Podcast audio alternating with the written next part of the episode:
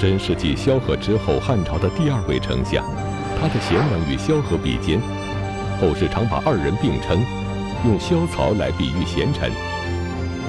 但是，据《史记》记载，曹参在担任丞相期间，完全沿用萧何定下的制度，不但没有推出任何一项新政，而且整天喝酒玩乐，不理朝政。那么，这样一个看似碌碌无为的丞相，为什么能够与萧何并称？他到底有什么过人之处呢？请继续关注《西汉》第六集《萧规曹随》。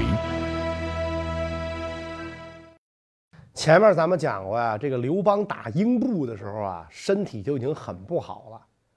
一回了朝，眼瞅着呀就有今儿没名了，所以吕后啊和大臣们都特别担心，怕这刘邦呢一病不起。现在天下还不能说有多安定，刘邦万一要走了，可就没有掌舵的了，是吧？那这艘这个大汉帝国这艘刚刚起航的航船。就有可能触礁沉没呀，所以大家就找了很多名医给刘邦治病。没想到呢，这个刘邦呢是采取消极抵抗措施，不让医生啊给他治。所以吕后特别担心，就来找刘邦，说：“你这咋回事啊？说你你你干嘛呀？这是你配合点行吗？我给你请的这都是名医，天天在电视台上。”讲养生的这些人都是是吧？书都出了一摞了，书店排行榜畅畅销榜上就老有他们的书，这真能把你的病给治好了。刘邦说：“你个老娘们懂个啥？生死在天，我寿数够了，再多的神医在世也白搭。我呀不受那个罪了。”这一下大家伙就知道刘邦这是不行了，得考虑后边的事儿了。吕后呢，也对自己跟刘盈，就是这个惠帝，娘俩能不能搞定天下不放心，就想听听刘邦对后事的安排。所以有一天呢，这个吕后就来探视重病中的刘邦，顺便问问呢身后的人事安排。吕后就问这个刘邦说：“陛下，万一这个龙佑上宾啊，就是这这是文词儿啊。”老百姓讲，就是万一您您要挂了，这后边的事儿怎么安排呀？最主要是丞相怎么安排？在汉朝，丞相的权力啊非常大，长成天子，助理万机，一人之下，万万人之上。这个《汉书》记载，这个丞相的权力大到什么程度呢？有封伯建征之权。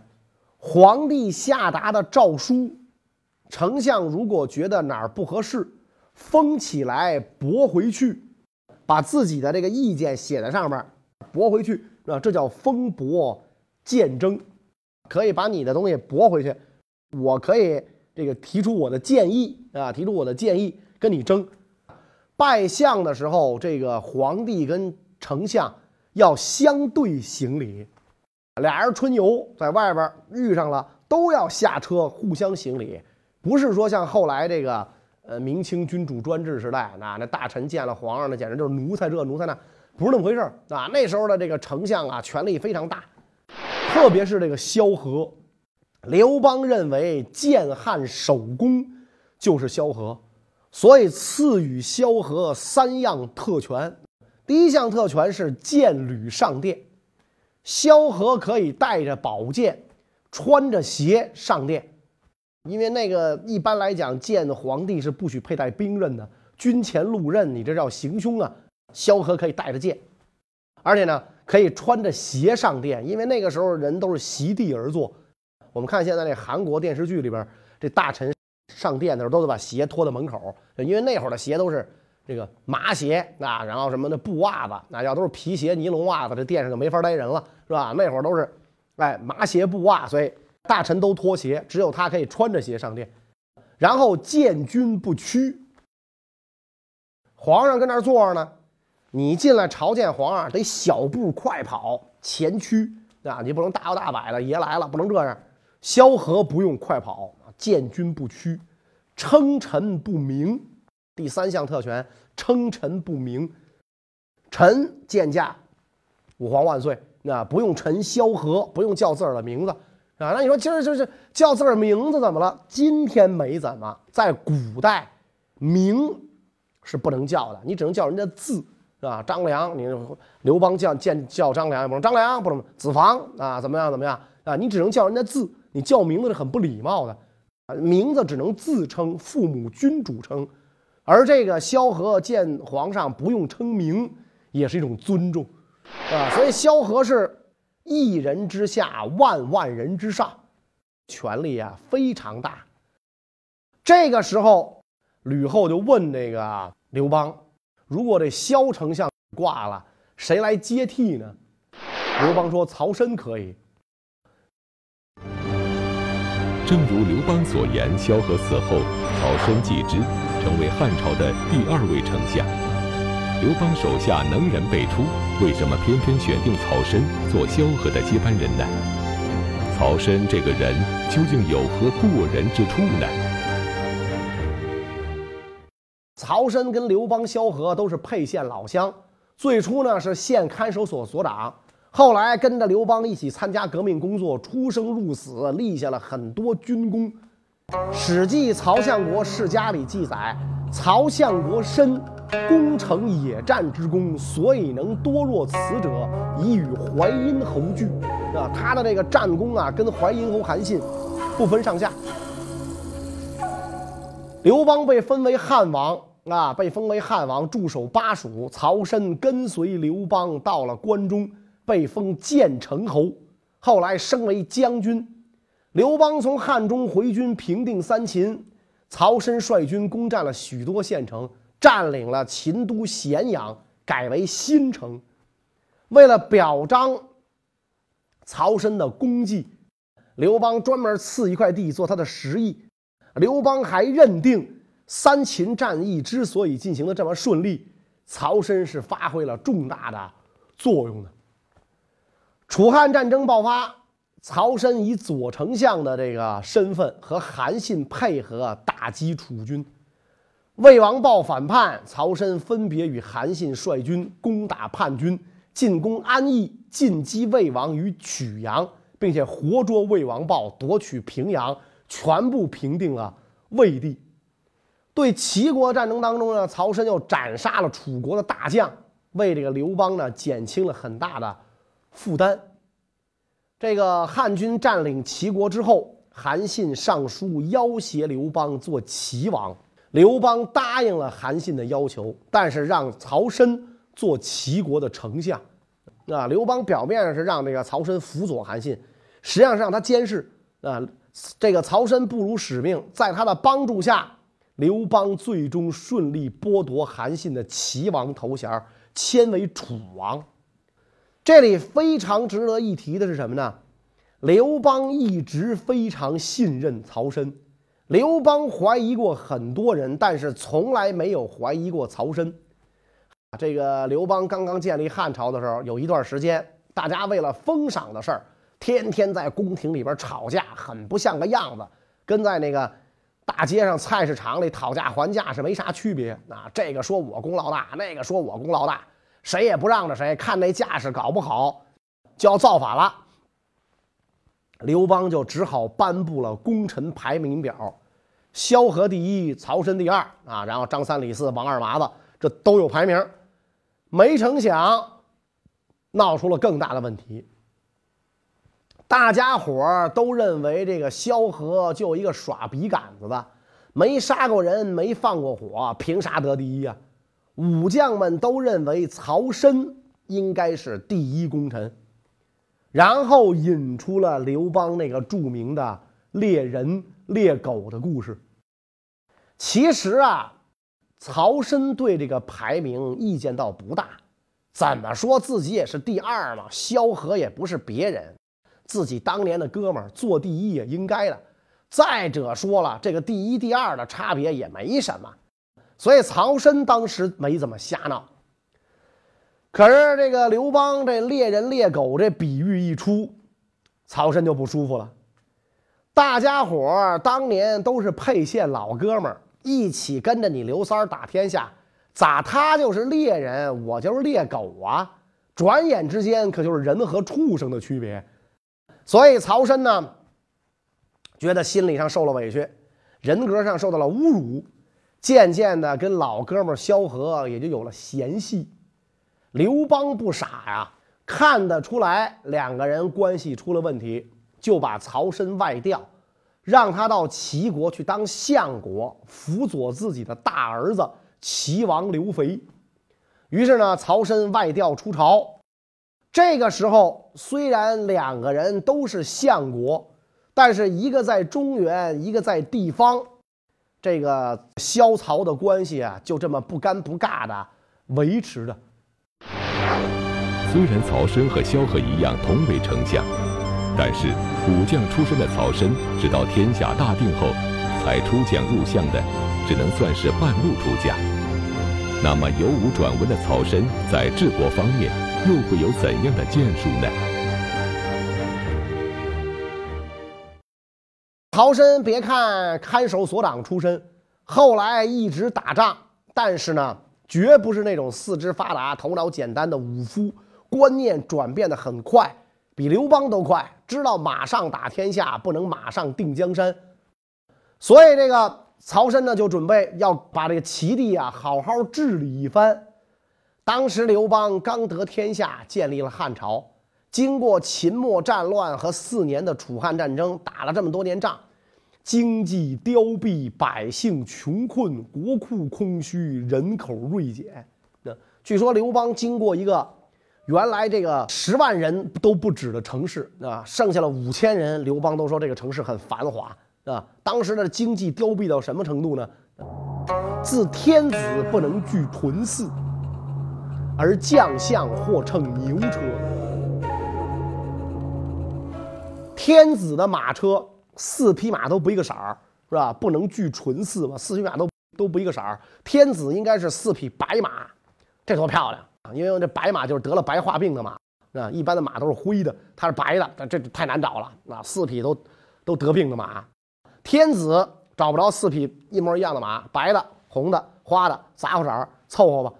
将相只能乘牛车，连马都找不着，骡子都没有，乘牛车。这个六点钟上朝，三点半得从家出发，赶上堵车还到不了，是吧？所以曹参到了齐国，面对的也是这么一个烂摊子。怎么才能让经济发展、社会稳定呢？曹参认识到了，摆在自己面前的头等大事。就是要让百姓摆脱战争的苦难，休养生息。曹参清醒地感到，过去是在马上用武力夺了天下，现在天下统一，海内一统，不能再凭借武力来治理天下，必须要改变政策，发展生产，顺应民心，才能把这个烂摊子呀收拾好。曹参观念转变的很快。知道马上打天下不能马上定江山，但是呢，曹参毕竟武将出身，虽然知道不能这么着，却不知道该怎么着。于是呢，就这个借助群众的力量啊，群众的眼睛是雪亮的，看的可能会比较清晰。自己身在局中，有时会迷糊，而且呢，人民群众是历史的创造者，让他们来出主意错不了。因此，这个。曹参到了齐国后，就把当地德高望重的长者和有才识的士人招来，虚心求教如何安抚管理好百姓，怎么样才能让凋敝的经济恢复，怎么样才能够让民生得到恢复，破败了国家治理好。曹参招来的人很多呀，好几百号人。每个人都是按照自己的认识来谈，提的办法也是五花八门，还有的非常荒唐，完全不着调。这么大的事儿，众说纷纭，搞得曹参是无所适从，一下子很难做出决断。正当曹参犹豫不决的时候，听说胶西有一位葛公，这哥们儿是个高人。善于研究道家黄老无为而治的学说，有治国的才能。曹参思贤若渴，立刻派人带着厚礼，恭恭敬敬的就把这葛公啊给请来了啊，向他这个求教。葛公来了之后，曹参礼贤下士，亲自拜见，向葛公请教治世安民之道。这招待工作搞得特别好，是吧？三天一小宴，五天一大宴，上车金，下车银。葛公是知识分子，年纪大。不可能像关二爷那样骑马，所以坐车。曹参把这葛公伺候的那叫一个周到。葛公一看曹参一片真心，就向他建议：相国您如今治理齐国，应该清静无为。只要官府清静，不生事，不扰民，那下面老百姓的生活呀就安定了。百姓安定之后，社会经济就能够得到恢复发展。国家也就能治理好。曹参一听，特别高兴，正合我意呀！把葛公留在这儿，把自己住的正房让给他住，然后呢，自己住偏房，以便随时请他出谋划策，帮助自己治理齐国。曹参在齐国为相九年，按照黄老无为而治的办法，制定各项政策。不准官员打扰百姓，严惩做坏事祸害百姓的官员，启用了一批老成持重又爱护民利的官员，使这个齐国的经济啊很快就得到了恢复和发展。原来动荡不安的社会日趋稳定，百姓就过上了比较安稳的太平日子。齐国人都称颂曹丞相是贤相啊。所以，这个曹参在齐国一直当着相国，这个相国呢，当的相当的省事儿啊，无为而治，那不省事儿吗？但是，无为而治，不是不治，而是另有打算。无为是为了审时度势，不该为的时候不为，退一步海阔天空，向时而动，识时务者为俊杰。无为是为了无不为，不是真正的无为。曹丞相在齐国被称为贤相，萧丞相在朝中啊也是认认真真的工作。到了这个惠帝二年，老丞相萧何病危，惠帝亲临相府问病。虽说呢，这个如果萧何挂了，老爹刘邦已经给自己定下了丞相接班人，但是惠帝还是不放心，想问问萧何自己的意思。所以，惠帝在这个病床前就问萧何说：“丞相身后何人可以继之为相？”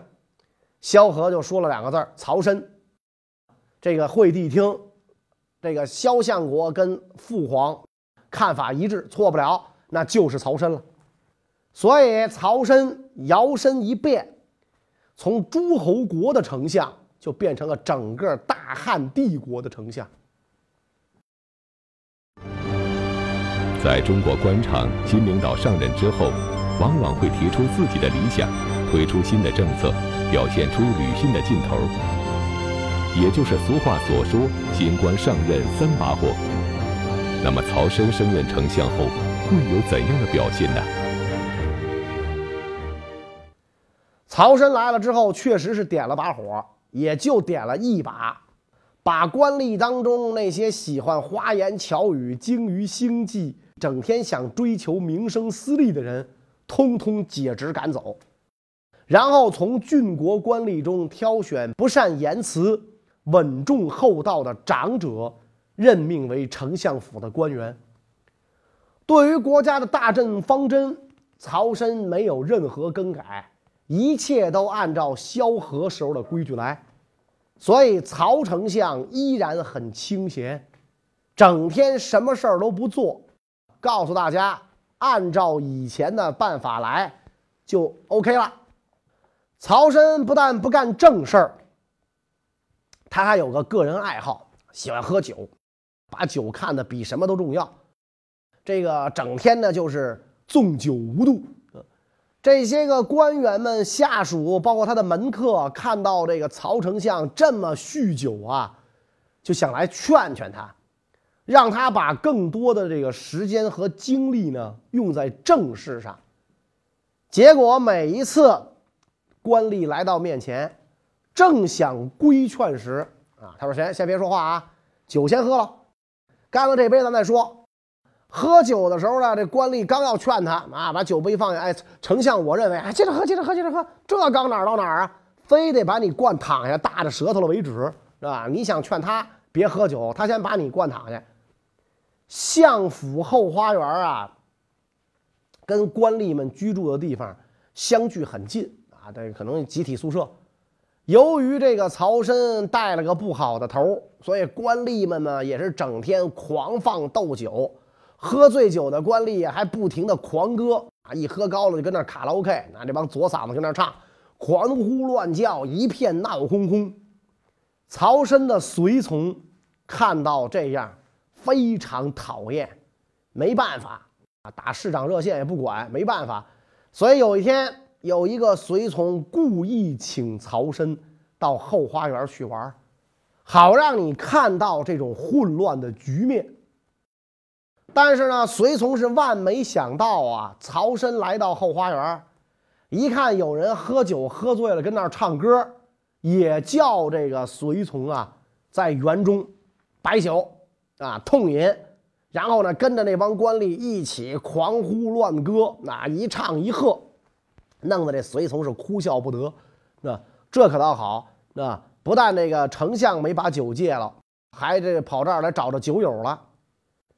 曹参不理政事，整天不干事儿，净喝酒，这名声太大。皇帝也知道，惠帝也知道。惠帝想，相国整天喝酒不管事儿，这不就是小看朕吗？所以皇上就跟曹参的儿子说了：“说卿家，你回家去问问你父亲，你呀就这么说，说高皇帝刚刚离开他的臣子，新皇帝还年纪轻轻。”你身为相国，整天沉浸在酒杯里，有什么事儿也不向皇帝请求报告，你这样怎么能把天下管理好呢？你回去跟你爹这么说，哎，但你别说是我说的，你就照我说的这话去做啊，去说就行了。所以这个曹参的儿子呢，就休假呀，回到家，闲暇时间陪着父亲拉家常，就把这个惠帝的话呀。就说给曹参听了啊，并且规劝曹参。曹参一听大怒：“你小子老三老四该管老子，不由分说，噼里啪啦抽了儿子好几百鞭子。然后打完之后说：说你小子懂个屁，是吧？赶快去回去侍奉皇上，天下大事轮得着你议论吗？”第二天，曹参这儿子撅着挨了打的屁股上班去了。惠帝一看特奇怪，咋回事啊？前几天好好的，丞相的公子也敢有人打呀？你爸比李刚牛多了，还有人敢打你啊？这曹公子就告诉皇帝，打我的不是别人，正是我亲爹。我为啥挨打呢？就是因为皇上您让我带话给害的。惠帝一听急了，这太不像话了，我得问问你爹。所以这个上朝的时候。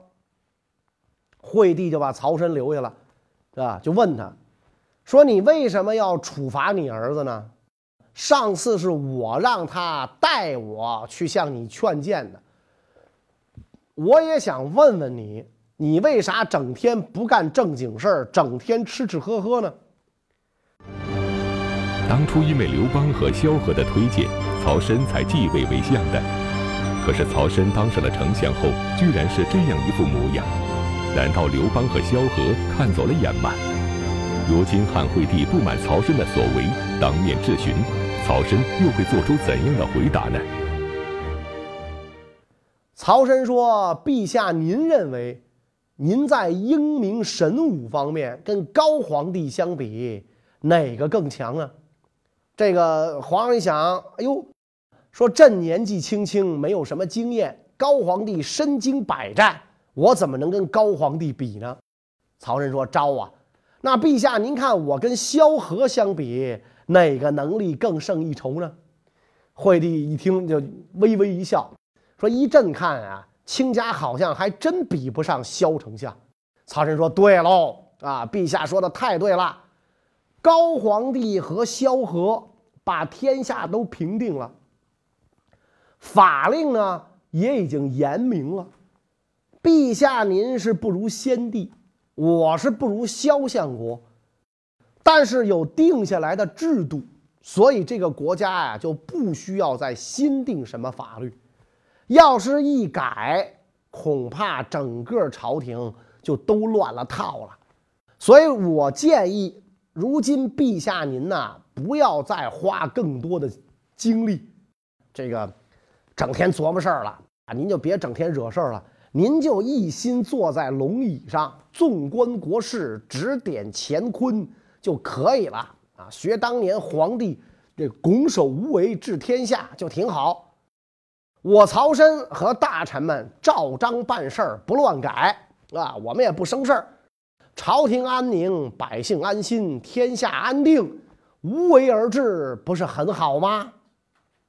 惠帝听完之后恍然大悟：哦，还是曹丞相见解高，这样好啊！你无为而治这个道理啊，确实讲的很好。咱们讲这个，这个当时是秦末大乱啊，又经历楚汉战争，汉初呢也不省事儿。也不省事儿，匈奴又入侵吧，又平定这些个诸侯的叛乱吧，比如跟英布还得打仗，所以汉朝的社会凋敝，经济满目疮痍，很需要事事从简啊。这个能不管的事儿就要不管，能少管的事儿就要少管，让百姓呢能够休养生息。你政府啊，管太多的事儿就要花钱。政府办事儿是要成本的，你办事儿得有有人办，有人这人就是公务员你养公务员就要花钱，所以小政府大社会这是最好的。你花钱，这个钱就得从老百姓的手里拿，所以这样无形当中就加重了百姓的负担，会导致社会动荡。所以曹参的工作方式不是散漫。也不是懒得管，而是确实无为而治。曹参做了这个三年相国就去世了，那因为他岁数也不小了。曹参死了之后，老百姓啊对他特别怀念呐，特意编了一首歌来纪念他，说这个萧何违法，讲若化一，曹参代之，守而勿失，载其清净，民以明。因为萧何制定的法令非常简单明了啊，当年约法三章嘛，萧规曹随，清净无为，老百姓从此得到了安宁。